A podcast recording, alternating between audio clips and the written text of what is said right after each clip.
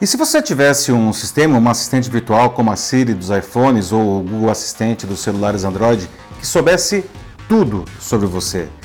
E se esse sistema tivesse uma inteligência artificial incrível e conexão com uma enorme quantidade de outros sistemas que lhe permitissem tomar decisões e até negociasse coisas realmente positivas para você, mesmo sem que você sequer soubesse que ele estaria fazendo isso?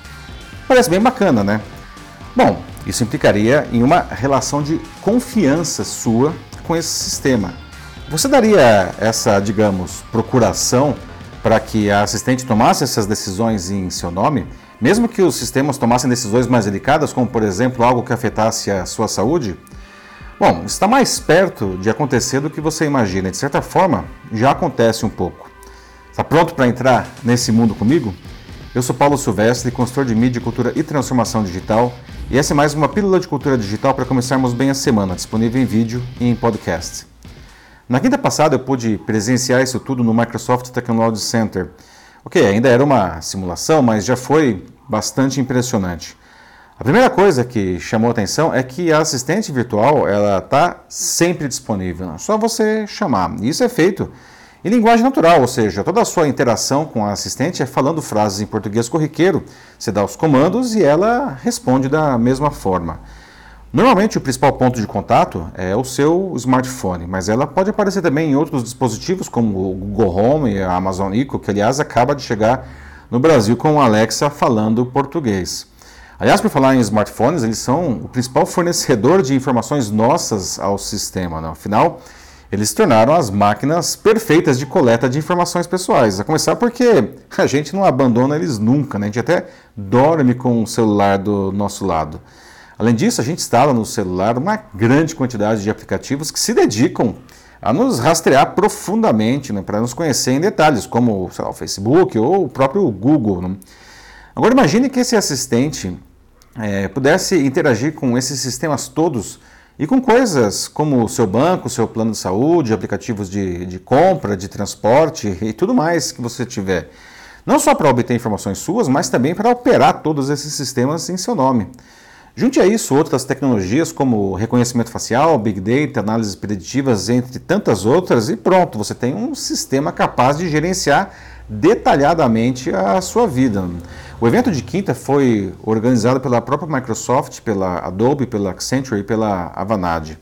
Outra tendência interessante que foi apresentada lá foi a de negócios hiperespecializados que se conectam a esses assistentes. Por exemplo, um restaurante, ele só precisa agora se concentrar em ser um restaurante, mas ele tem que fazer isso com excelência. E daí ele confia é, no assistente para se relacionar com o cliente.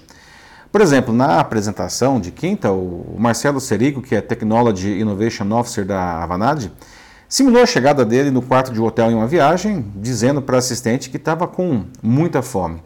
Ela sugeriu então algumas opções de comida que, que poderia solicitar para ele. Marcela acabou escolhendo um hambúrguer e a assistente perguntou se ela poderia pedir o lanche sem queijo, porque ela sabia que ele era intolerante à lactose. Ele apenas confirmou e o pedido foi feito automaticamente.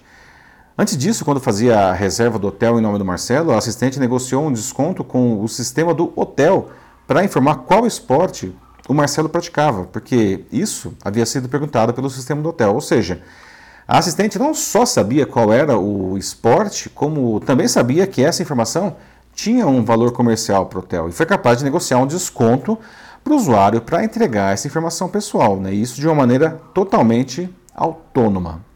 Alguns podem achar isso incrível, outros podem achar meio assustador. Segundo Marcelo, sistemas assim devem estar disponíveis comercialmente em um, um, algo como dois ou três anos.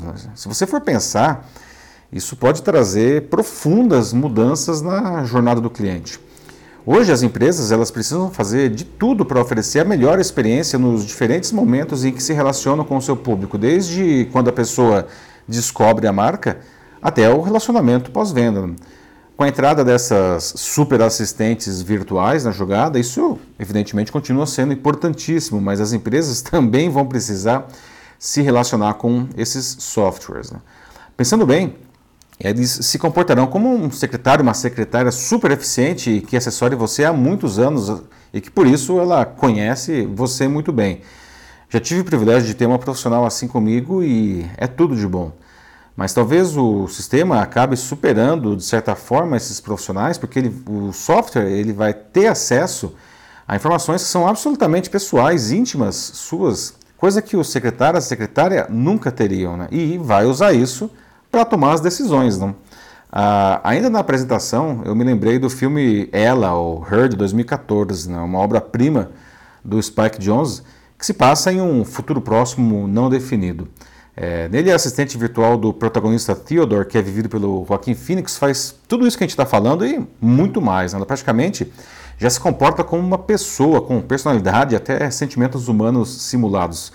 E ainda tem a voz da Scarlett Johansson, que torna a assistente virtual ainda mais envolvente.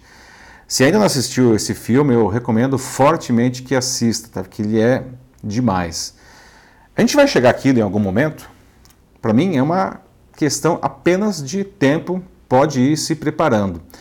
E tudo isso ah, está associado ainda a outra tendência, que é a dos super apps.